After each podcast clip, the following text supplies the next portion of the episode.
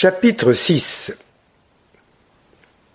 C'est pour me conformer au précepte d'Horace que je me suis lancé d'abord in medias res. Maintenant que tout dort, et la belle Colomba, et le colonel et sa fille, je saisirai ce moment pour instruire mon lecteur de certaines particularités qu'il ne doit pas ignorer s'il veut pénétrer davantage dans cette véridique histoire. Il sait déjà le colonel Della Rebbia, père d'Orso, est mort assassiné. Or, on n'est pas assassiné en Corse comme on l'est en France, par le premier échappé des galères qui ne trouve pas de meilleur moyen pour vous voler votre argenterie. On est assassiné par ses ennemis. Mais le motif pour lequel on a des ennemis, il est souvent fort difficile de le dire. Bien des familles se haïssent par vieille habitude, et la tradition de la cause originelle de leur haine s'est perdue complètement. La famille à laquelle appartenait le colonel Della Rebbia haïssait plusieurs autres familles, mais singulièrement celle des Baricini. Quelques-uns disaient que, dans le XVIe siècle, un Della Rebbia avait séduit une Baricini et avait été poignardé ensuite par un parent de la demoiselle outragée. À la vérité, D'autres racontaient l'affaire différemment, prétendant que c'était une Della Rebbia qui avait été séduite et un Baricini poignardé. Tant il y a que, pour me servir d'une expression consacrée, il y avait du sang entre les deux maisons. Toutefois, contre l'usage, ce meurtre n'en avait pas produit d'autre. C'est que les Della Rebbia et les Baricini avaient été également persécutés par le gouvernement génois et les jeunes gens s'étant expatriés, les deux familles furent privées pendant plusieurs générations de leurs représentants énergiques. À la fin du siècle dernier, un della Rebbia, officier au service de Naples, se trouvant dans un tripot, eut une querelle avec des militaires qui, entre autres injures, l'appelèrent chevrier corse. Il mit l'épée à la main, mais seul contre trois, il eût mal passé son temps si un étranger qui jouait dans le même lieu ne se fût écrié Je suis corse aussi et n'eût pris sa défense. Cet étranger était à Baricini, qui d'ailleurs ne connaissait pas son compatriote. Lorsqu'on s'expliqua de part et d'autre, ce furent de grandes politesses et des serments d'amitié éternelle. Car, sur le continent, les Corses se lient facilement. C'est tout le contraire dans leur île. On le vit bien dans cette circonstance. Della Rebbia et Baricini furent amis intimes tant qu'ils demeurèrent en Italie. Mais, de retour en Corse, ils ne se virent plus que rarement, bien qu'habitant tous les deux le même village, et, quand ils moururent, on disait qu'il y avait bien cinq ou six ans qu'ils ne s'étaient parlé. Leurs fils vécurent de même, en étiquette comme on dit dans l'île. L'un, Gilfuccio, le père d'Orso fut militaire. L'autre, Giudice Baricini, fut avocat. Devenus l'un et l'autre chefs de famille et séparés par leur profession, ils n'eurent presque aucune occasion de se voir ou d'entendre parler l'un de l'autre. Cependant, un jour, vers 1809, Giudice, lisant à Bastia dans un journal que le capitaine Gilfuccio venait d'être décoré, dit devant témoin, qu'il n'en était pas surpris, attendu que le général, un tel, protégeait sa famille. Ce mot fut rapporté à Gilfuccio à Vienne, lequel dit à un compatriote qu'à son retour en Corse, il trouverait Giudice bien riche parce qu'il tirait plus d'argent de ses causes perdues que de celles qu'il gagnait. On n'a jamais su s'il insinuait par là que l'avocat trahissait ses clients, ou s'il se bornait à émettre cette vérité triviale qu'une mauvaise affaire rapporte plus à un homme de loi qu'une bonne cause. Quoi qu'il en soit, l'avocat Baricini eut connaissance de l'épigramme et ne l'oublia pas. En 1812, il demandait à être nommé maire de sa commune et avait tout espoir de le devenir, lorsque le général, un tel, écrivit au préfet pour lui recommander un parent de la femme de Gilfuccio. Le préfet s'empressa de se conformer au désir du général, et Baricini ne douta point qu'il ne dût être déconvenu aux intrigues de Guilfoccio. Après la chute de l'empereur en 1814, le protégé du général fut dénoncé comme bonapartiste et remplacé par Baricini. À son tour, ce dernier fut destitué dans les cent jours.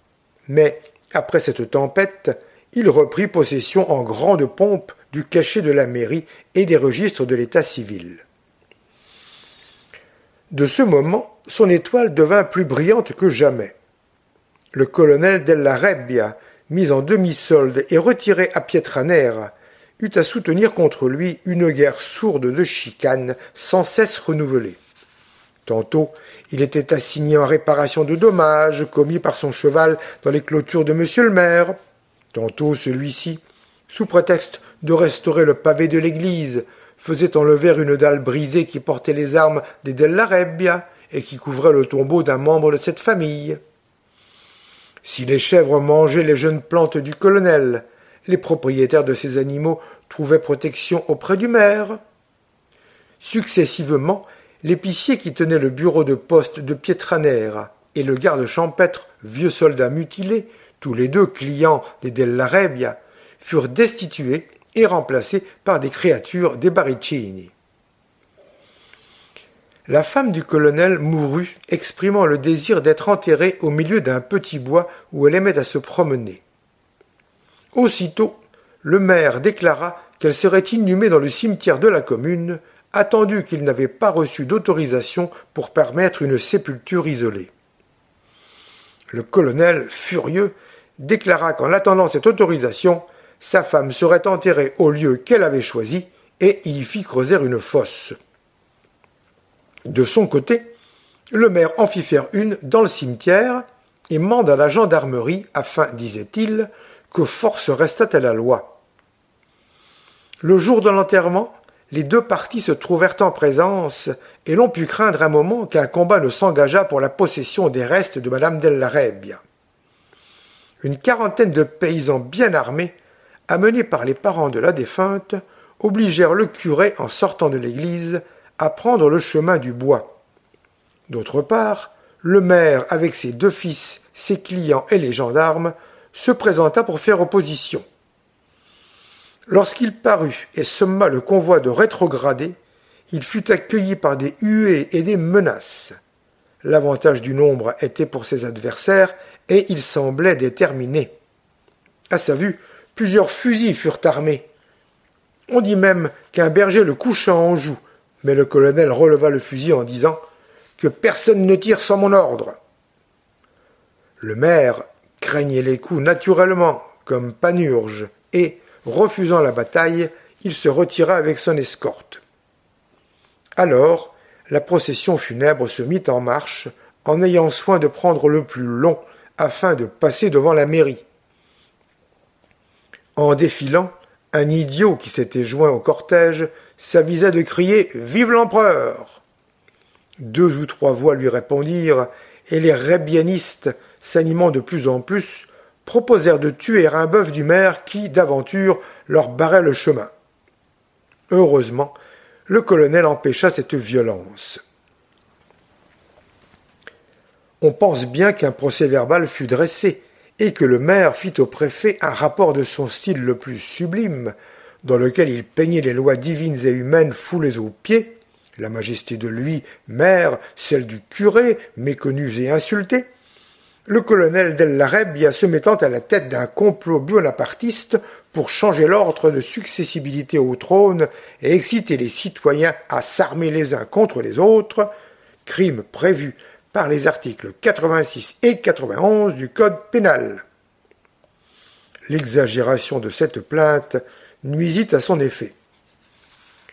Le colonel écrivit au préfet, au procureur du roi. Un parent de sa femme était allié à un des députés de l'île, un autre cousin du président de la cour royale. Grâce à ces protections, le complot s'évanouit, Madame Della Rebbia resta dans le bois, et l'idiot seul fut condamné à quinze jours de prison. L'avocat Baricini, mal satisfait du résultat de cette affaire, tourna ses batteries d'un autre côté. Il exhuma un vieux titre d'après lequel il entreprit de contester au colonel la propriété d'un certain cours d'eau qui faisait tourner un moulin. Un procès s'engagea qui dura longtemps. Au bout d'une année, la Cour allait rendre son arrêt, et suivant toute apparence en faveur du colonel, lorsque M. Baricini déposa entre les mains du procureur du roi une lettre signée par un certain Agostini, bandit célèbre, qui le menaçait, lui, maire, d'incendie et de mort s'il ne se désistait de ses prétentions. On sait qu'en Corse, la protection des bandits est très recherchée, et que, pour obliger leurs amis, ils interviennent fréquemment dans les querelles particulières. Le maire tirait parti de cette lettre lorsqu'un nouvel incident vint compliquer l'affaire. Le bandit Agostini écrivit au procureur du roi pour se plaindre qu'on eût contrefait son écriture et jeter des doutes sur son caractère en le faisant passer pour un homme qui trafiquait de son influence. Si je découvre le faussaire, disait-il en terminant sa lettre, je le punirai exemplairement. Il était clair qu'Agostini n'avait point écrit la lettre menaçante au maire. Les Della Rebbia en accusaient les Baricini, et vice-versa. De part et d'autre, on éclatait en menaces, et la justice ne savait de quel côté trouver les coupables. Sur ces entrefaites, le colonel Guilfuccio fut assassiné. Voici les faits tels qu'ils furent établis en justice. Le 2 août 1800, le jour tombant déjà, la femme Madeleine Pietri, qui portait du grain à Pietranera, entendit deux coups de feu très rapprochés, tirés, comme il lui semblait, dans un chemin creux menant au village, à environ cent cinquante pas de l'endroit où elle se trouvait. Presque aussitôt, elle vit un homme qui courait en se baissant dans un sentier des vignes et se dirigeait vers le village. Cet homme s'arrêta un instant et se retourna. Mais la distance empêcha la femme Pietri de distinguer ses traits.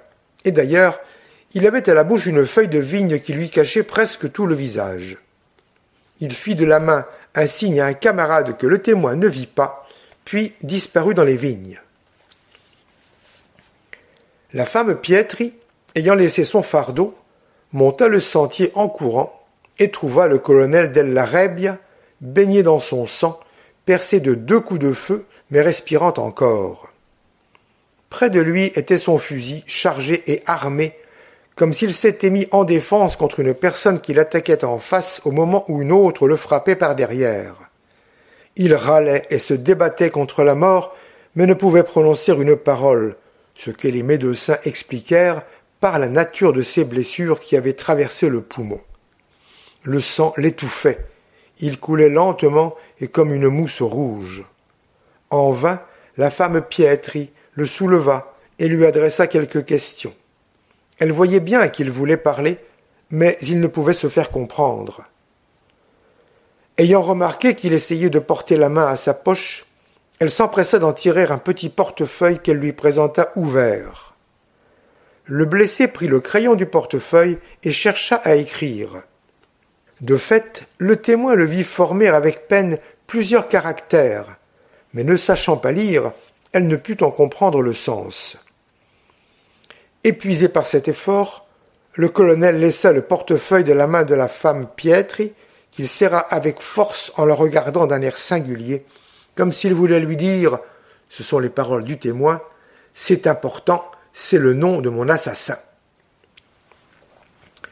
La femme Pietri montait au village lorsqu'elle rencontra M. le maire Baricini avec son fils Vicentello.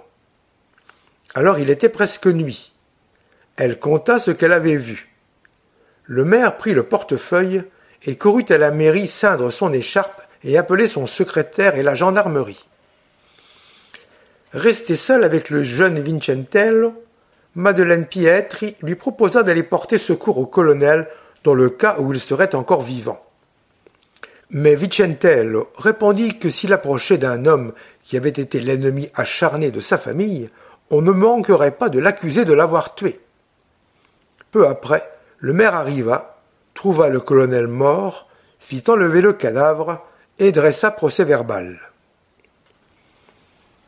Malgré son trouble, naturel dans cette occasion, M. Baricini s'était empressé de mettre sous les scellés le portefeuille du colonel et de faire toutes les recherches en son pouvoir.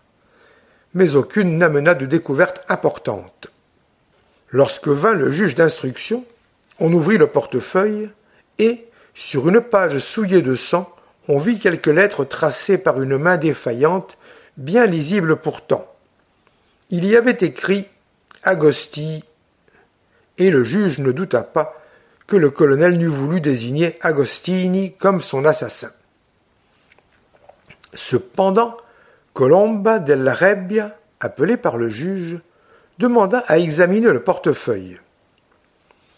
Après l'avoir longtemps feuilleté, elle étendit la main vers le maire et s'écria Voilà l'assassin Alors, avec une précision et une clarté surprenantes dans le transport de douleur où elle était plongée, elle raconta que son père, ayant reçu peu de jours auparavant une lettre de son fils, l'avait brûlée, mais qu'avant de le faire, il avait écrit au crayon sur son portefeuille l'adresse d'Orso, qui venait de changer de garnison. Or, cette adresse ne se trouvait plus dans le portefeuille, et Colomba concluait que le maire avait arraché le feuillet où elle était écrite, qui aurait été celui-là même sur lequel son père avait tracé le nom du meurtrier. Et à ce nom, le maire, au dire de Colomba, aurait substitué celui d'Agostini. Le juge vit en effet qu'un feuillet manquait au cahier de papier sur lequel le nom était écrit. Mais bientôt, il remarqua que des feuillets manquaient également dans les autres cahiers du même portefeuille, et des témoins déclarèrent que le colonel avait l'habitude de déchirer ainsi des pages de son portefeuille lorsqu'il voulait allumer un cigare. Rien de plus probable donc qu'il eût brûlé par mégarde l'adresse qu'il avait copiée.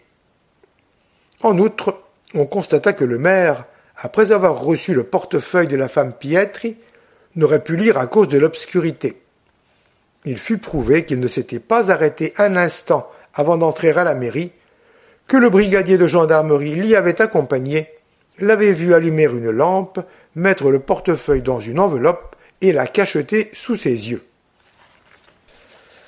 Lorsque le brigadier eut terminé sa déposition, Colomba, hors d'elle-même, se jeta à ses genoux et le supplia, par tout ce qu'il avait de plus sacré, de déclarer s'il n'avait pas laissé le maire seul un instant.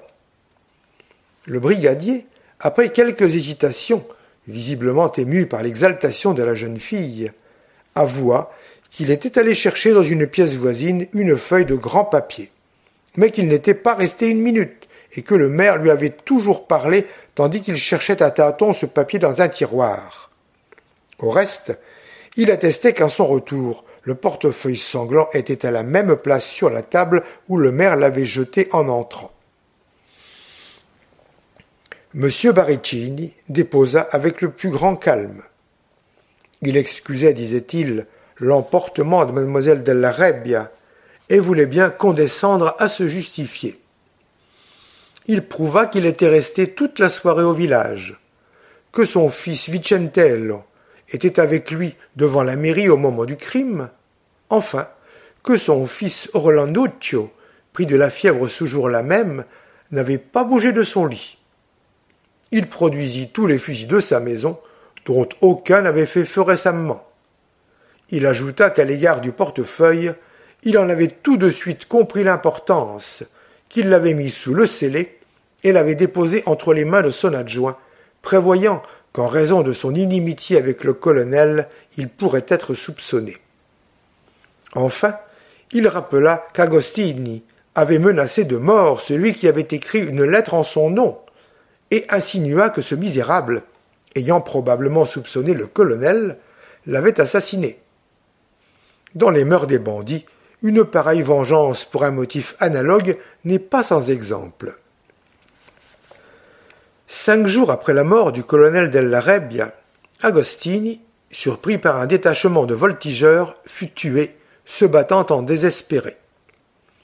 On trouva sur lui une lettre de Colomba, qui l'adjurait de déclarer s'il était ou non coupable du meurtre qu'on lui imputait. Le bandit n'ayant point fait de réponse, on en conclut assez généralement qu'il n'avait pas eu le courage de dire à une fille qu'il avait tué son père. Toutefois, les personnes qui prétendaient connaître bien le caractère d'Agostini disaient tout bas que, s'il eût tué le colonel, il s'en serait vanté. Un autre bandit, connu sous le nom de Brandolaccio, remit à Colomba une déclaration dans laquelle il attestait sur l'honneur l'innocence de son camarade. Mais la seule preuve qu'il alléguait, c'était qu'Agostini ne lui avait jamais dit qu'il soupçonna le colonel. Conclusion, les Baricini ne furent pas inquiétés. Le juge d'instruction combla le maire d'éloges et celui-ci couronna sa belle conduite en se désistant de toutes les prétentions sur le ruisseau pour lequel il était en procès avec le colonel della Rebbia. Colomba approvisa, suivant l'usage du pays, une ballata devant le cadavre de son père en présence de ses amis assemblés. Elle y exhala toute sa haine contre les Baricini et les accusa formellement de l'assassinat, les menaçant aussi de la vengeance de son frère. C'était cette ballata, devenue très populaire, que le matelot chantait devant Miss Lydia. En apprenant la mort de son père, Orso, alors dans le nord de la France, demanda un congé mais ne put l'obtenir. D'abord, sur une lettre de sa sœur, il avait cru les Baricini coupables. Mais bientôt, il reçut copie de toutes les pièces de l'instruction, et une lettre particulière du juge lui donna à peu près la conviction que le bandit Agostini était le seul coupable. Une fois tous les trois mois, Colomba lui écrivait pour lui répéter ses soupçons qu'elle appelait des preuves. Malgré lui, ces accusations faisaient bouillonner son sang corse, et parfois il n'était pas éloigné de partager les préjugés de sa sœur. Cependant, toutes les fois qu'il lui écrivait, il lui répétait que ses allégations n'avaient aucun fondement solide et ne méritaient aucune créance. Il lui défendait même, mais toujours en vain, de lui en parler davantage. Deux années se passèrent de la sorte, au bout desquelles il fut mis en demi-solde, et alors il pensa à revoir son pays, non point pour se venger sur des gens qu'il croyait innocents, mais pour marier sa sœur et vendre ses petites propriétés si elles avaient assez de valeur pour lui permettre de vivre sur le continent.